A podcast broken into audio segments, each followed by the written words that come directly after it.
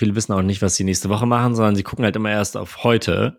So, weil da kann jederzeit was passieren. Ich habe so oft von Leuten gehört, es kann auch sein, dass Aserbaidschan uns heute angreift. Dann, keine Ahnung, und unsere Häuser wegnimmt. Was sollen wir machen? So, wir feiern, wir, wir haben heute irgendwie, wir machen heute irgendwie was, was Schönes.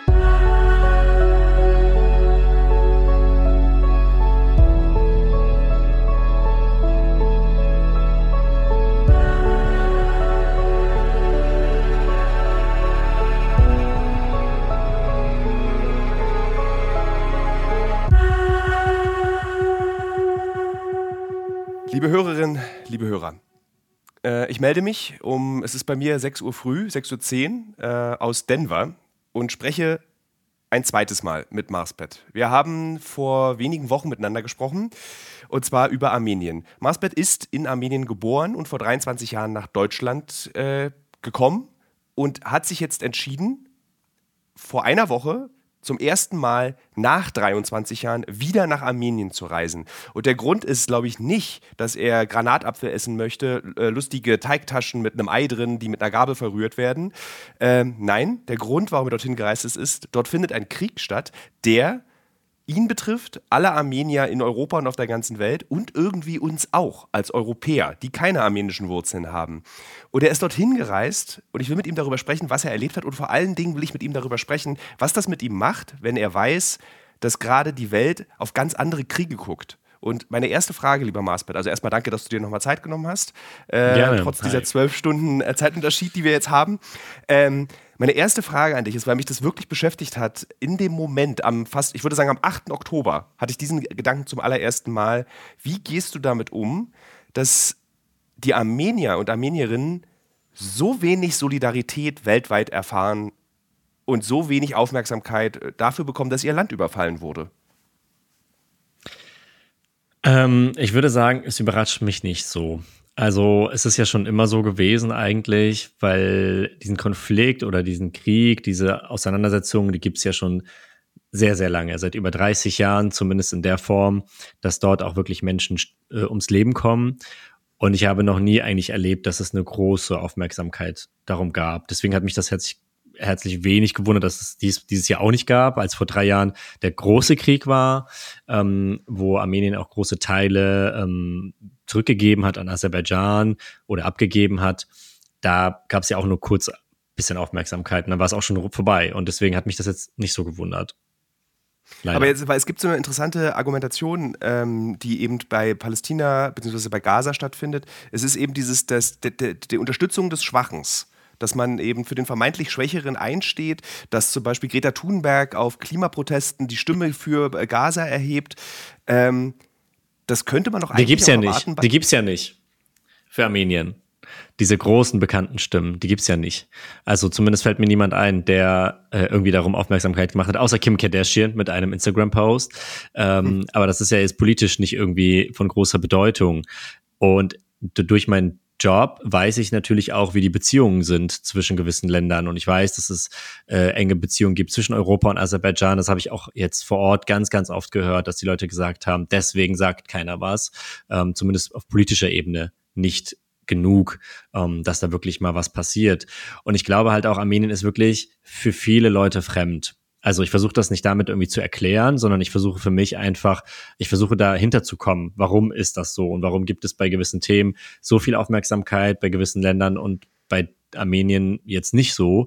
Und da komme ich immer wieder zurück dazu, dass ich denke, viele kennen Armenien einfach nicht. Viele haben gar keinen Bezug zu Armenien und deswegen geht niemand, der nichts damit zu tun hat, für Armenien auf die Straße, was jetzt vielleicht äh, mit Israelis was anderes ist. Ähm, das ist so für mich so, wie ich mir das erkläre. Ähm, äh, beschreib mir mal die Entscheidungsfindung, dass du jetzt sagst, ich fahre nach Armenien. Also was war, weil das letzte Mal, als wir mhm. noch gesprochen haben miteinander, da war, das, da war das noch so ein fernes Ziel. Und jetzt ist es passiert, du warst jetzt da. Wie, wie ist es so spontan oder beziehungsweise so schnell entschieden worden? Ich glaube, also ich, ich muss sagen, ich habe es immer noch nicht so ganz realisiert, dass ich da war weil ich wollte da schon immer hin und es war immer ein großer Traum, aber vieles hat mich so ein bisschen davon abgehalten, hauptsächlich äh, die Situation, dass ich ja werbpflichtig eigentlich war und bin noch ein bisschen eigentlich in Armenien.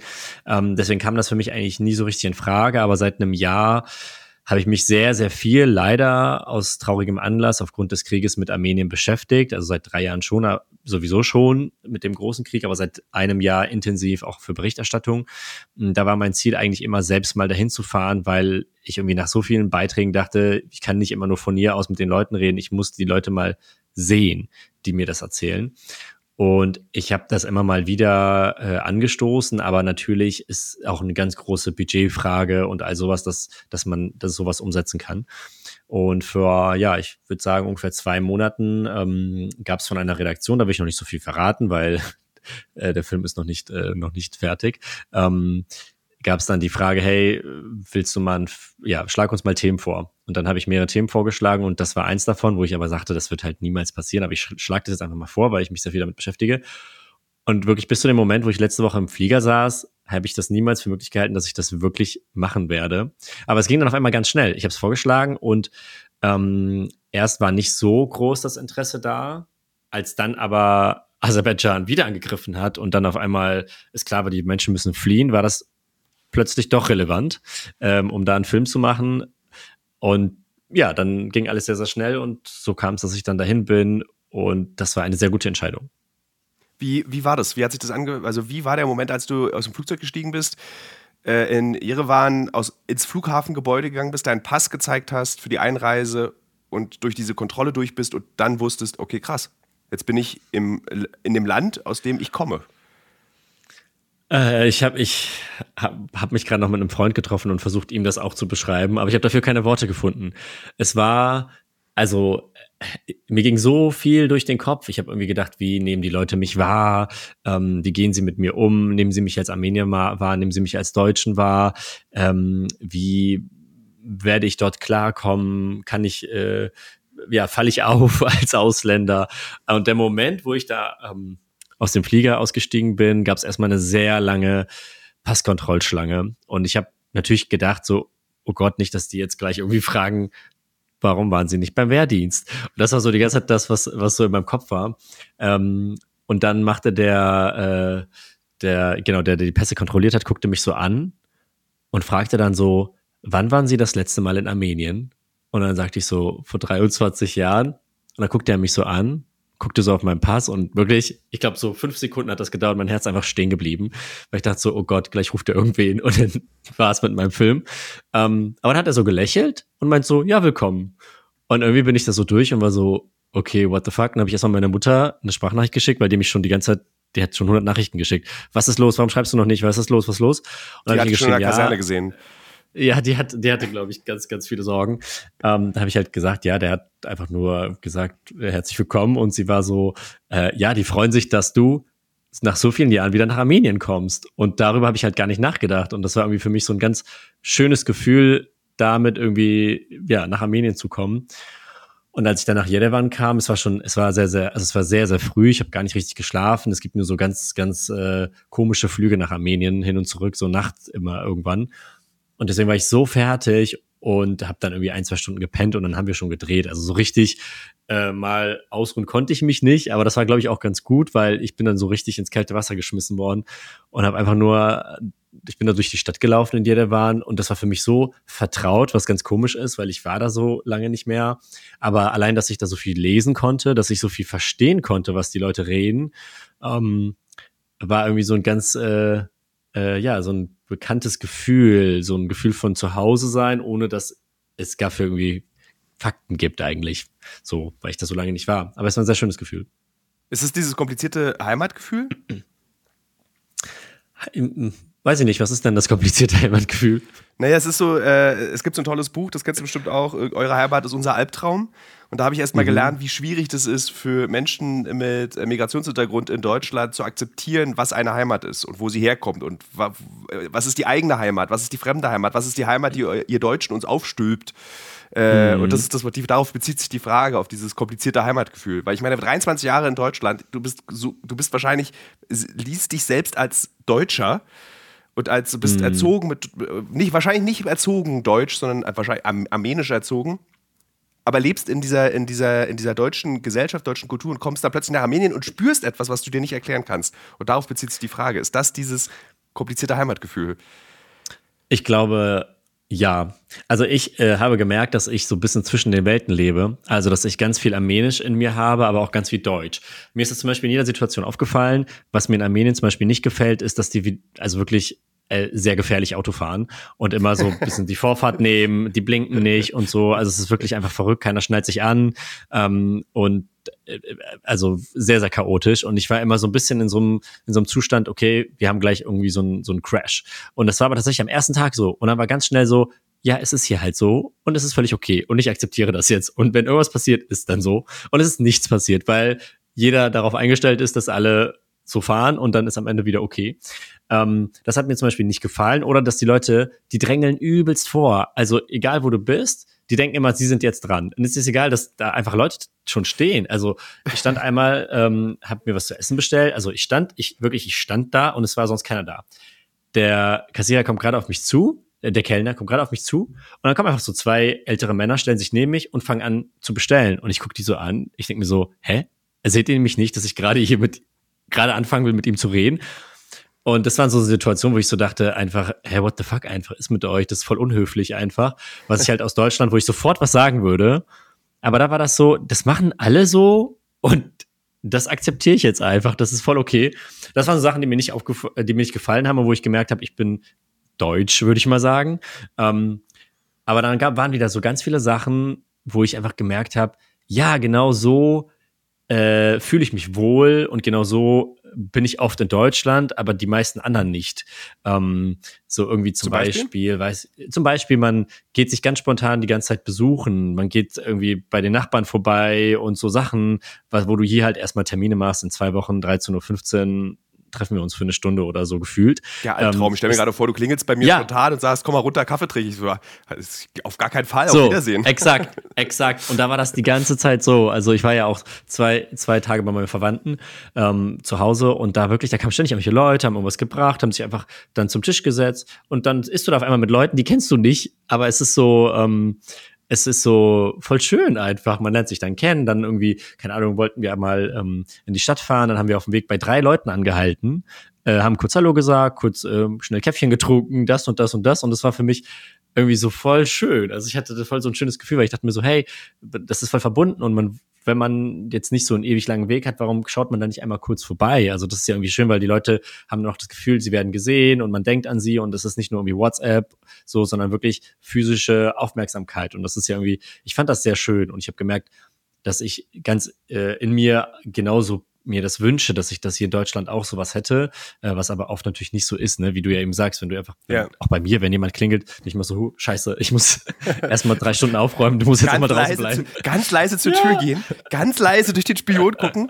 Ah, okay, die Nachbarn. So, Nein, ja, ich möchte und sie da nicht das, sehen. Ja, da ist das halt nicht so. Und das sind so, keine Ahnung, auch wie miteinander umgegangen wurde. Ähm, so, ich kann das nicht so beschreiben. Also so, ich muss ja auch sagen, ich natürlich meine Eltern, ne, die sprechen ja auch immer Armenisch und ich habe vieles so, was ich jetzt in Armenien gesehen habe, von denen schon so ein bisschen mitbekommen. Also ist jetzt nicht so, dass ich völlig losgelöst war von Armenien, weil Armenien ist erstmal ein Land, aber dieses Gefühl, diese Kultur und so habe ich oft so ein bisschen durch meine Eltern erlebt. Deswegen war jetzt nicht alles da fremd für mich. Ähm, von daher war halt vieles so, ja, irgendwie gewohnt durch das, was ich die ersten sechs Jahre dort erlebt habe und durch, den, durch meine Familie hier. Ähm, ja, war ein sehr schönes Gefühl, muss ich schon sagen. Ich glaube, das Gefühl, was du dort beschreibst, äh, liebe Hörer und Hörer, kann man mit folgendem Effekt vergleichen. Viele Menschen, die das erste Mal in die USA reisen, haben das Gefühl, dass sie das alles kennen. Und das liegt daran, dass man ganz viele Filme geguckt hat aus den USA. Und das beginnt mit dem Essen, Türklinke, Musik, wie die Straßen sich anfühlen. Das Neue sind dann oft die Gerüche. Deine Eltern waren im Prinzip diese amerikanischen Filme. Du hast es vorgelebt bekommen, wie Armenien sich anfühlt. Wie ist denn das, was deine, wo du kannst es ja auch riechen, wenn deine Eltern kochen, dann weißt du, wie Armenien auch so ein bisschen mhm. riecht. Deswegen ist es ja. äh, keine, keine, große Überraschung gewesen. Riecht Aber sehr viel nach Fleisch. Nicht, hm, Fleisch. ich, wollte, ich wollte eigentlich nicht mit dir darüber reden, wie schön Armenien ist oder wie sehr es dich berührt, sondern ich wollte auch mit dir darüber reden, ähm, wie sehr ist dieser Krieg dort spürbar, der in Europa nur spürbar ist, wenn du bei Spiegel Online ganz nach unten scrollst. Also irgendwie hängt das sehr viel zusammen tatsächlich. Also ich bin dahin und habe, äh, ich bin immer zwischen, es ist alles voll schön und die Leute sind so herzlich und gleichzeitig geht es die ganze Zeit auch um Tod, ähm, so ein bisschen gelebt. Das war für mich ziemlich heftig. weil, also ich muss sagen, dort, ich habe noch nie in meinem Leben so viele Friedhöfe in so kurzer Zeit und auf so kleinem Raum gesehen. Also ich kann nicht mal zwei Friedhöfe, ehrlich gesagt, in Köln aufzählen. Und da wirklich habe ich alle paar Kilometer einen Friedhof gesehen, der immer, immer auch weiter größer wurde, weiter gebaut wurde. Es gibt zum Beispiel sehr bekannten, ähm, so, so ein ähm, so ein Militärfriedhof in, in Yerevan, in der Hauptstadt von Armenien, der ist riesig und der ist vor, ähm, vor drei Jahren auch nach dem 44-tägigen Krieg, äh, tägigen Krieg noch sehr viel erweitert worden mit mehreren tausenden toten Soldaten. Und ich war auf diesem Friedhof und also mir war echt teilweise übel, weil da wirklich, es war so emotional, wie da die ganzen Menschen äh, an diesen Gräbern saßen, ähm, standen, fast drauf lagen, weil sie einfach nicht weg wollten. Das waren halt überwiegend natürlich so 19-, 20-jährige Jungs, würde ich sagen, die halt gestorben sind und fast keiner, keine armenische Familie gibt es dort, die nicht irgendjemanden nahen verloren hat. Ob das jetzt ein Sohn ist, ob das jetzt ein ähm, Enkel ist, irgendwas, also alle. Und mein Onkel ist ähm, gestern mit mir ähm, durch so ein paar Dörfer gefahren und ich habe das bis dahin nicht gewusst. Er hat mir gesagt, ich habe gesagt, oh guck mal, voll oft sehe ich armenische Flaggen an den Häusern, die sind voll patriotisch und er hat mir gesagt, da wo die Flaggen hängen, da ist einer aus der Familie gestorben im Krieg. Und das war für mich so, wow, okay. Und das waren wirklich sehr viele. Ähm, und da ist halt wirklich das, das, das alltäglich, dieses Thema Tod, ähm, Krieg, das ist die ganze Zeit da. Und gleichzeitig erlebe ich halt zumindest in der Hauptstadt, außerhalb nicht so, ähm, dass die Leute auch eine gute Zeit haben. Also die sind in der Stadt unterwegs, die gehen irgendwie aus, die trinken, die sind, äh, die haben sehr viel Nachtleben. Also ich war ja hauptsächlich unter der Woche dort und bis mitten in der Nacht, ein, zwei Uhr, äh, war es noch voll dort. Ähm, also die Leute versuchen, weiß ich nicht, ob das auch eine Art ist, damit irgendwie umzugehen, aber es ist halt wirklich so ein Ding, ähm, das ist alltäglich, dieses Thema. Es dreht sich immer irgendwie dann doch wieder um Krieg, um Trauer, um Wut, um Hass. Ich kenne das tatsächlich aus relativ vielen Städten. Ich kenne das aus Kabul, ich kenne das aus Bagdad, aus, aus äh, Erbil im Norden des Iraks. Ich kenne es aus Tel Aviv. Also, dass du dieses, wenn der Tod und der Krieg allgegenwärtig ist, dass dann das, das Feiern des Lebens einfach ganz krass normal stattfindet und uns als Besucher so, äh, so bizarr vorkommt. Du stehst dann so davor und denkst so, ja. okay, das, die, wie, wie machen die, die Leute das? So. Die, die, die planen halt auch nicht so lange voraus, ne? Also viele wissen auch nicht, was sie nächste Woche machen, sondern sie gucken halt immer erst auf heute. So, weil da kann jederzeit was passieren. Ich habe so oft von Leuten gehört, es kann auch sein, dass Aserbaidschan uns heute angreift. Dann, keine Ahnung, und unsere Häuser wegnimmt. Was sollen wir machen? So, wir feiern, wir, wir haben heute irgendwie, wir machen heute irgendwie was, was Schönes. So, und das ist natürlich irgendwie voll krass, das zu hören, aber ich habe halt für mich relativ schnell versucht, das irgendwie anzunehmen und nicht mit meinem Deutschen so dieses, äh, man muss ja in die Zukunft schauen und so weiter, irgendwie zu denken, sondern so, wie es für die Leute gerade vor Ort ist. Und das war schon sehr ähm, emotional. Ich bin auch äh, zwei Tage äh, an die Grenze gefahren zu Aserbaidschan. Das ist relativ weit weg von Jerewan, also so fünf Stunden ungefähr mit dem Auto. Und das war auch so ein richtig krasses Gefühl, dass, also ich stand da und habe Bergradabach gesehen mit den Augen und ich wusste aber, ich darf hier keinen Meter weitergehen. Also die, die, unser Team, also ich war mit einem Team unterwegs, die haben halt auch gesagt, da jetzt nicht weitergehen, weil da kann jederzeit irgendwo geschossen werden. Ähm, und ich habe quasi Bergrabach gesehen und habe halt gedacht so, ey, so die letzten Jahre war da halt die ganze Zeit Zoff einfach und jetzt ist es verpufft eigentlich. Und dieses Dorf, was quasi direkt dort an der Grenze ist, das heißt Gordonizod und wir waren dort und wir haben dort gedreht und da kam dann irgendwann so ein älterer Mann, der stand dann da, hat uns so ein bisschen beobachtet und habe ich mich mit dem unterhalten. Und der meinte halt, äh, der lebt da so wahrscheinlich schon sein ganzes Leben, der ist 81 Jahre alt. Und dann habe ich den irgendwann gefragt, ähm, ob er an Frieden glaubt. Und hat er gelacht und meinte irgendwie, da ist jeden Tag irgendwie Krieg. Wie soll er an Frieden glauben? Und das war für mich irgendwie auch so ganz, äh, da wurde mir so ein bisschen anders, weil wenn das jemand sagt, der schon so lange lebt und so viel schon gesehen hat, ähm, wenn der so die, die Hoffnung eigentlich nicht hat mehr, dass es Frieden geben wird, ähm, ist irgendwie, weiß ich nicht, das fand ich irgendwie, das hat in mir war immer so ein bisschen die Hoffnung da, dass es so Frieden geben kann in irgendeiner Form. Aber spätestens in diesem Moment dachte ich so, puh, äh, wenn nicht er das so ein bisschen im Gefühl haben kann, eigentlich wer dann, der hier eigentlich wohnt, direkt an der Grenze, der das schon so lange erlebt hat, der hat auch gesagt, dass bis, äh, ja, eigentlich so bis 1990 rum meinte er, war das eigentlich noch voll friedlich und die waren eigentlich noch teilweise befreundet untereinander und so weiter. Und dann, als dann dieser Konflikt anfing, mit wem gehört dieses Gebiet jetzt, ab da meinte er, ging es halt stetig bergab. Konntest du die Leute oder diesen Mann zum Beispiel vor Ort fragen, das ist nämlich das, was ich mich sehr stark frage, mhm. warum die aserbaidschanische Propaganda so menschenverachtend ist und so menschenverachtend sein darf? Also warum sich auch da niemand irgendwie dagegen stellt und sagt, Leute, ihr könnt jetzt nicht sagen, dass Armenier irgendwie zum Abschlachten freigegeben sind, weil die minderwertige Menschen sind. Weil das ist, überrascht mich wirklich, wenn ich das so sehe, ähm, dass es eben im öffentlichen aserbaidschanischen Fernsehen geteilt wird. So, was ist die Erklärung der Armenier dafür, dass das so, weil ich meine, am Ende sind es auch wieder Brüder und Schwestern. Ich habe äh, tatsächlich auch viel darüber gesprochen, so dieses Bild, was Aserbaidschaner von Armeniern haben und das Bild, was Armenier von Aserbaidschanern haben. Ich habe erst gestern tatsächlich mit engen Verwandten darüber gesprochen, weil die meinten, warum wird den Schülern in, in Aserbaidschan beigebracht, dass sie Armenier umbringen sollen hm, und hier halt nicht? Also Genau, genau. Also da war kurz so auch so, so die, der Gedanke ähm, von der Person, die es gesagt hat, äh, so dieses, warum machen wir das nicht auch? Und da habe ich halt gesagt, ich weiß nicht, ich finde das gut, dass wir das nicht tun, weil, also, es ist nicht richtig einfach. Und mh, mm, meine Einschätzung ist einfach, von denen auch mit von den Sachen, worüber wir auch gesprochen haben, ist einfach sehr viel dieses ähm, diktatorische, was in Aserbaidschan stattfindet, weil der Aliyev ja schon sein halbes Leben dort Präsident ist, ja auch extra für seine Frau diesen Vizepräsidenten ähm, Posten geschaffen hat und Armenien schon sehr demokratisch auch unterwegs ist, weil alleine als ich geguckt habe, zum Beispiel, was ich alles brauche, um ein, um dort arbeiten zu können in Armenien und was ich bräuchte, um in Aserbaidschan arbeiten zu dürfen, journalistisch, es sind halt völlig Welten. Also in Aserbaidschan braucht man, also es ist gefühlt Nordkorea. Du brauchst für alles irgendeine Genehmigung. Wenn du die überhaupt kriegst, dann sind da irgendwelche Leute dabei. Dann wollen sie teilweise dein Material sehen, dann fordern sie Mindestlängen, die du von Interviews senden musst und all so ein Zeug. Ähm, und in Armenien hat mich keiner eigentlich irgendwas gefragt. Also hm. gar nicht. Es war halt eigentlich völlig denen egal, solange ich nicht irgendwelche Militärgebäude und, und, und Posten und so weiter filme, war das kein Problem, was ich dort tue.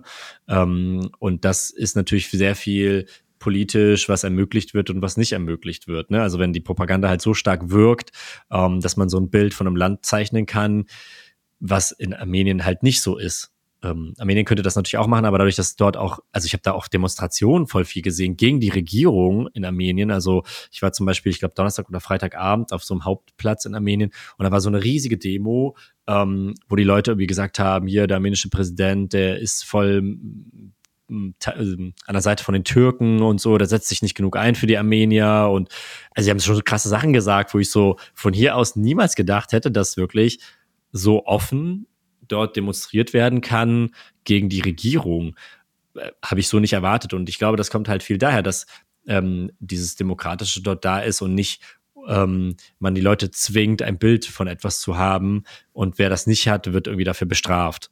Ähm, das wäre so meine Erklärung dafür. Was ist mit den Menschen passiert aus Bergkarabach? Konntest du die finden, mit denen sprechen, also die, die geflüchtet sind?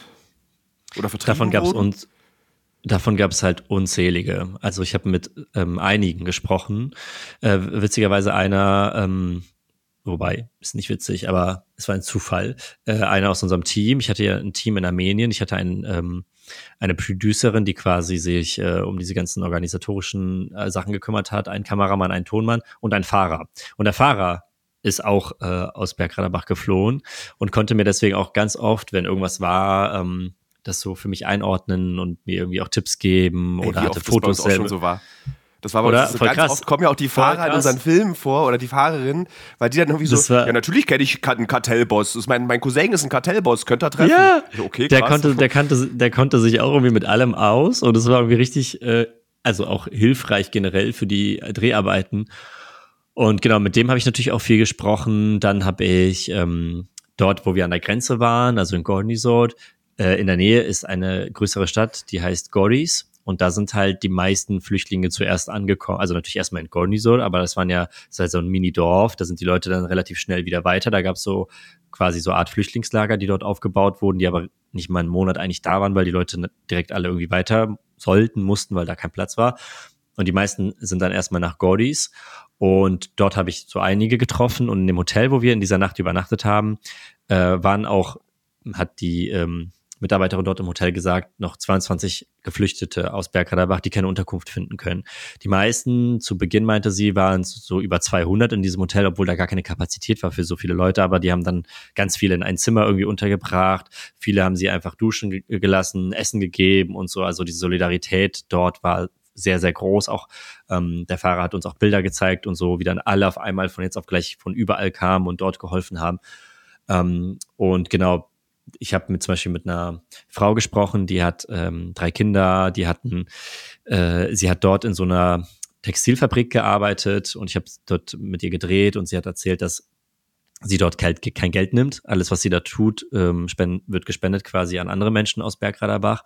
Und die müssen jetzt irgendwie zusehen, wie sie irgendwie trotzdem Geld verdienen, weil die irgendwie nicht so wirklich Geld haben, um eine Unterkunft zu finden. Weil die meisten die aus Bergradabach kommen, haben irgendwelche Familienmitglieder auch in Armenien. Das heißt, viele sind dort irgendwie untergekommen. Ich habe in Gordis auch noch eine Mutter getroffen mit einem kleinen Kind, fünf Jahre alt, das hat ähm, Autismus.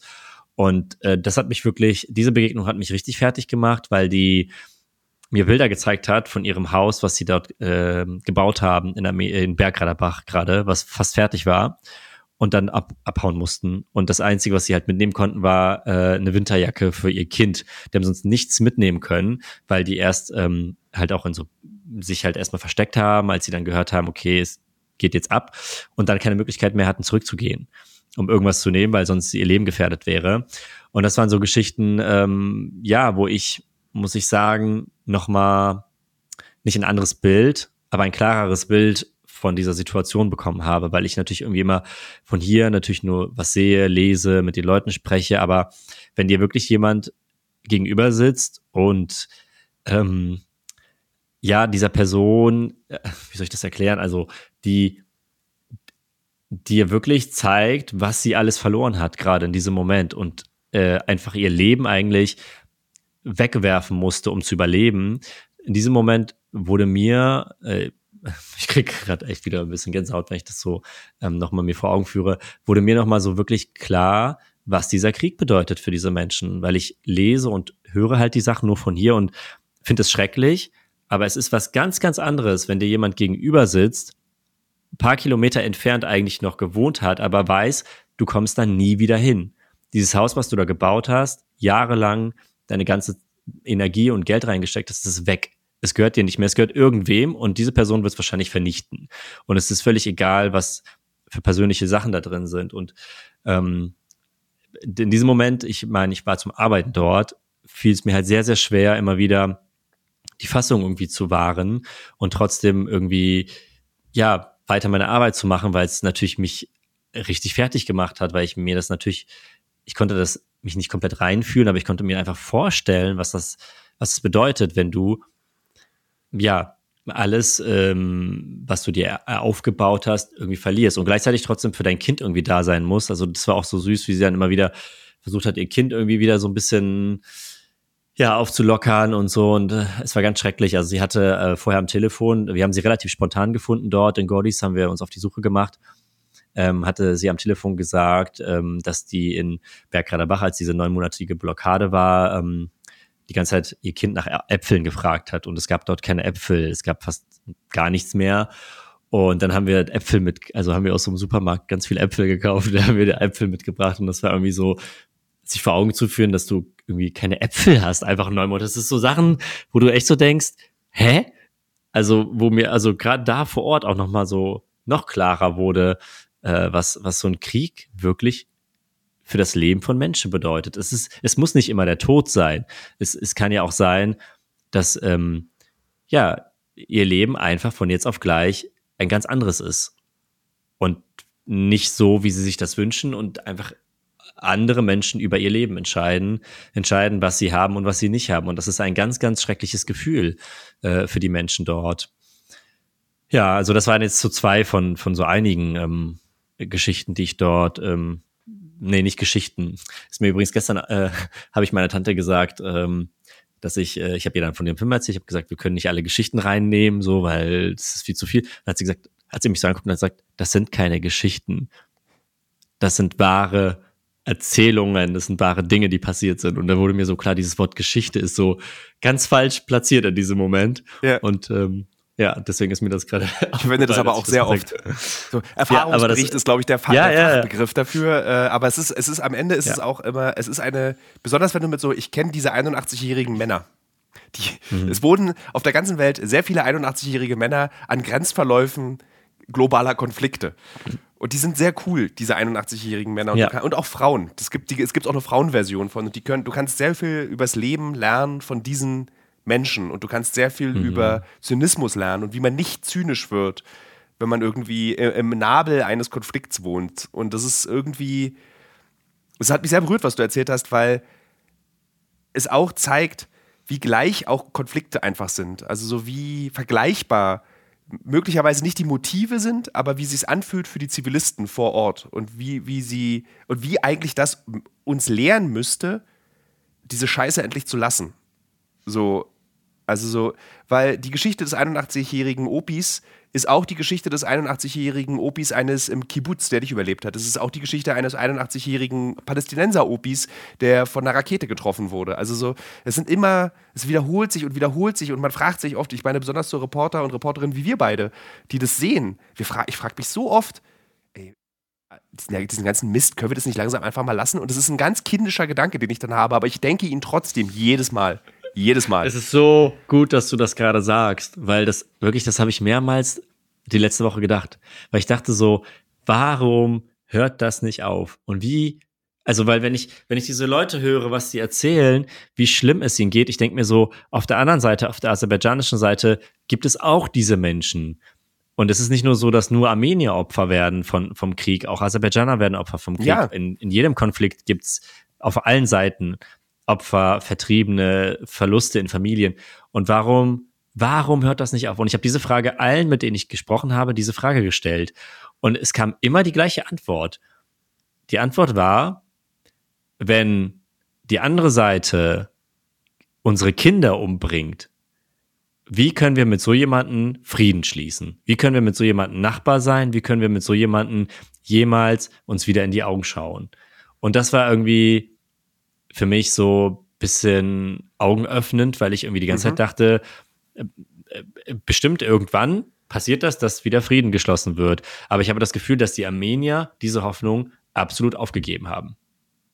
Weil, weil sie einfach, weil sie weil so viele schreckliche Sachen gesehen haben und einfach denken, nee, nee, ist gut. Sie, sie haben einfach so viele schreckliche Sachen gesehen, dass sie einfach diese Hoffnung nicht mehr haben, dass der Frieden entsteht, weil sie nicht glauben, dass das, was passiert, irgendwie zu einem Ziel führen soll, was irgendwie für alle Beteiligten irgendwie die beste Lösung ist, sondern dass sie, sie haben den Eindruck und dass die aserbaidschanische Seite versucht, immer mehr Land von ihnen wegzunehmen.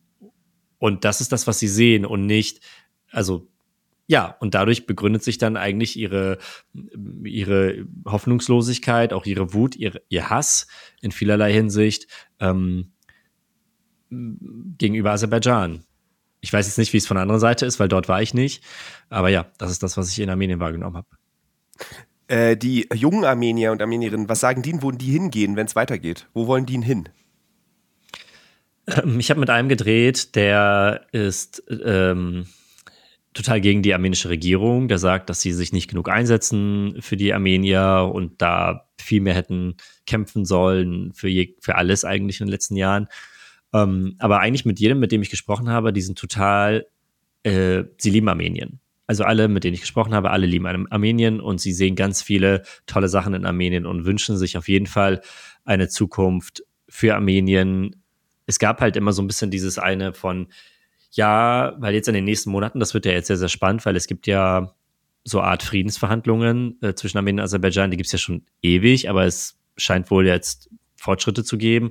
Ähm, Bedingungen dafür sind aber unter anderem, dass Aserbaidschan fordert, so acht ähm, Regionen in Armenien, dass die äh, zu Aserbaidschan gehören sollen, offen, also ähm, wie heißt denn das, äh, offiziell. Das sind quasi so acht Dörfer. Durch eins sind wir auch gefahren, als wir nach Goris gefahren sind tatsächlich. Und bei Google Maps steht tatsächlich, dass es Aserbaidschan sei, was ja, super absurd, was super absurd ist, weil das ist halt mitten in Armenien. Du fährst da durch, es sind halt armenische Straßen, armenische Zeichen und all sowas. Ähm, aber da steht halt Aserbaidschan. Und äh, davon gibt es halt acht. Und Aserbaidschan fordert, dass die zu Aserbaidschan gehören sollen. Und sowas gibt es auch äh, von armenischer Seite. Und die wollen quasi, oder Aserbaidschan fordert so eine Art Tausch, was aber ganz schlecht für Armenien wäre. Weil das heißt, dann gibt es halt acht quasi Regionen in, in Armenien, die Aserbaidschan gehören würden. Was dazu führen würde, dass natürlich irgendwelche Möglichkeiten geschaffen werden müssten, dass Aserbaidschaner nach Armenien kommen können. Jetzt sind ja die Grenzen geschlossen. Das heißt, es müssten dann irgendwelche Straßen, was auch immer gebaut werden, irgendwelche Kontrollen, wie auch immer. Und sehr viele Armenier, gerade die Jungen, sehen darin die Möglichkeit Aserbaidschans komplett Armenien einzunehmen in irgendeiner mhm. Form und dann quasi Bedingungen zu stellen, wenn wir da nicht reinkommen, dann passiert das und das und dann völliges Chaos. Deswegen haben Armenier eigentlich gerade die Jungen äh, gesagt, entweder Armenien geht diesen Deal ein und Armenien gibt es irgendwann nicht mehr, so, weil Aserbaidschan nimmt sich dann alles, oder Armenien äh, tut alles, um sein Land zu beschützen und das würde bedeuten, es gibt sehr viele Opfer. Das war eigentlich, hat sich alles darum gedreht, dass es Opfer geben wird. Also so ein bisschen ähm, Krieg und war eigentlich immer so die Lösung, was ich so daraus gehört habe. Und ja, von dem, was Sie erzählt haben, hat mich das ehrlich gesagt dann auch nicht mehr so überrascht. Würdest du, glaubst du, dass die sich radikalisieren würden, die jungen äh, Armenier? Also, dass dann sowas wie, äh, ich sag's mal ganz drastisch, eine religionslose armenische Taliban entsteht. Also eine, so eine Untergrundorganisation, die für die Befreiung dieses Landes von einem Aggressor steht. Puh, äh, schwierige Frage. Also als ich jetzt diese Demo letzte Woche da gesehen habe, das waren schon so richtige Ultras. Also die hatten da auch teilweise wirklich so richtige krasse Bilder von der Regierung mit so osmanischen Zeichen und all sowas, also so ein auf. Das sind voll die Volksverräter. Aber das waren halt überwiegend ältere Herren, also wirklich älter, älter, älter und wenig junge Menschen. Und die paar, die ich gesehen habe, hatte ich das Gefühl, die wurden irgendwie hingezerrt von ihren Vätern oder Großvätern. Ähm, und ich hatte nicht das Gefühl, und von denen, mit denen ich gesprochen habe, habe ich nicht das Gefühl vermittelt bekommen, dass sie sich jetzt so voll abkapseln und so ihr eigenes Ding machen. Also ich glaube, Armenien ist, oder die Armenier sind einfach in so einem Schockstarre seit Jahren, dass sie das eigentlich gar nicht haben kommen sehen, dass das wirklich passieren kann, was jetzt passiert ist in Bergraderbach. Und dass es, glaube ich, noch zu früh ist, ähm, zu sagen, da bildet sich irgendwas Neues oder so. Also ich glaube, jetzt sind gerade eher alle darauf fokussiert, wie schützen wir unser Land. Und da gibt es unterschiedliche Meinungen. Da gibt es welche, die finden es nicht richtig, wie die Regierung da vorangeht. Andere finden es genau richtig, dass die Regierung den Kontakt sucht zu Europa, zu USA und so weiter und versucht sich darüber die Unterstützung zu holen, was sie ja die letzten 30, 40 Jahre ja gar nicht gemacht haben, weil sie ja sehr mit Russland verbunden waren. Und da auch viele sagen, es ist jetzt gut, dass wir uns jetzt endlich von Russland lösen. Und das ist wirklich noch eine spannende Sache, ist mir dort aufgefallen, genau in dem Zusammenhang auch. Ich habe immer gedacht, Armenier sind die größten Russland-Fans. Also die sprechen ja auch Russisch, direkt in der ersten Klasse lernst du Russisch, alle können Russisch, ganz viele Ansagen dort in der Stadt, egal wo du bist, Schriften, ganz viel auf Verpackung, alles Russisch. Und deswegen dachte ich immer so, die sind total Russland verbunden. Und ich habe ein ganz anderes Gefühl jetzt vor Ort bekommen. Also total viele sind jetzt relativ anti-Russland. Also ganz oft äh, habe ich auch gehört, ähm, nee, hier wird nicht Russisch gesprochen und so. Also so, ähm, wo ich merke, so, äh, weiß nicht, also zumindest haben sie mir das auch gesagt. Sie haben gesagt, sie, sie haben gemerkt, Russland steht ihnen nicht bei. Und gerade dann, wann sie Russland gebraucht haben. Und jetzt ist es so viele äh, Neuorientierung, was gerade in Armenien stattfindet, realisieren. Der große Partner ist nicht für einen da. Äh, diese Region, für die man ähm, 30 Jahre lang gekämpft hat, so viele Opfer gebracht hat, ist jetzt weg. Das ist ja alles jetzt in zwei, drei Jahren passiert. Das ist ja sehr, sehr wenig eigentlich Zeit für so ein mhm. ähm, kleines Land, was in so, so seit so vielen Jahren mit diesem Problem sich eigentlich rumschlägt. Und äh, deswegen glaube ich, sind gerade viele eher so ein bisschen noch orientierungslos, was passiert da eigentlich die ganze Zeit. Gleichzeitig fand ich das aber ein bisschen auch, für mich persönlich zumindest, so ein schönes Zeichen zu sehen, dass es demokratische Ordnung dort gibt, im Sinne von, man kann seine Meinung äußern, ohne dass irgendwas passiert. Zum Beispiel mit, ich habe mit einem Oppositionellen gedreht und der hat halt richtig krass gegen die Regierung ähm, gehämmert und da kamen ein paar Mal so Leute und haben sich dann dazugestellt und haben dann so zugehört. Ich habe nur einmal gehört, da hat eine Frau bei Vorbeigehen gesagt, ja, der hat ja leicht reden, der soll es mal besser machen. Und so Sachen, was ich irgendwie ganz, was ich irgendwie ganz schön fand, ähm, dass er nicht irgendwie Angst haben musste, das gerade sagen zu können, weil dann gleich sonst was passiert. Ähm, ja. Das fand ich eigentlich ein schönes Zeichen, dass dort doch noch Demokratie irgendwie herrscht, auch wenn gerade völliges Chaos äh, entsteht, weil oft in solchen Situationen ist ja manchmal passiert, dass dann gewisse Leute an die Macht kommen, äh, die dann nicht irgendwie unbedingt gute Absichten haben. Deswegen glaub, bleibt es, glaube ich, noch sehr, sehr spannend, so was in den nächsten Monaten und Jahren da jetzt passiert, ob die Regierung sich halten kann oder ob die Leute größer werden, die Gruppe der Leute, die sagen, äh, das geht gar nicht, was du da machst. Aber dafür ist es, glaube ich, jetzt gerade noch zu früh. Was haben deine Eltern dich gebeten mitzubringen? Die haben mich gar nicht, gar nichts gebeten mitzubringen. Also die haben einfach nur gesagt, ich soll eine gute Zeit haben. Äh, die mussten, glaube ich, gar nicht sagen, dass ich was mitbringen soll, weil ich so oder so sehr viel mitgebracht habe. Was hast du äh, mitgebracht? Ob ich es wollte oder nicht, ehrlich gesagt. Also mein halber Koffer, äh, ich hatte auch zwei Kilo Übergepäck, aber die haben irgendwie nichts gesagt. Das ist, glaube ich, auch wieder so armenisch. Ähm, ist so, ah, egal. Ähm, also mein, mein halber Koffer ist voll mit Essen. Äh, ob das jetzt irgendwelche Süßigkeiten sind, ob das irgendwie getrocknetes Obst ist, ob das irgendwie Schokolade ist, sogar Kuchen, alles Mögliche. Ich so, Leute, ich fliege dahin, ich, ich, es ist irgendwie, die waren aber so, nein, nein, nein, dann irgendwie Besuch war da und die haben mir auch noch Sachen mitgegeben und es war so, du kannst dich dem auch nicht entziehen. Du sagst dann einfach vielen Dank, danke und machst einfach mit, weil jedes Mal, auf, an je, äh, jedes Mal, wenn du Nein sagst, gibt's noch mal dreimal Aufforderungen, dass du es doch mitnehmen sollst. Deswegen sagst du irgendwann einfach, okay, danke und nimmst das mit. Wann wirst du das nächste Mal fahren? Wird es wieder 23 Jahre dauern oder sagst du so, nee, ich, vielleicht spezialisiere ich mich sogar drauf. Vielleicht werde ich der Deutschlandfunk-Korrespondent für Armenien ich würde gerne nochmal in Ruhe dorthin, ähm, nochmal in Ruhe reisen, äh, viel mehr die Landschaften erkunden. Ähm, da gibt's wirklich so schöne Landschaften in Armenien.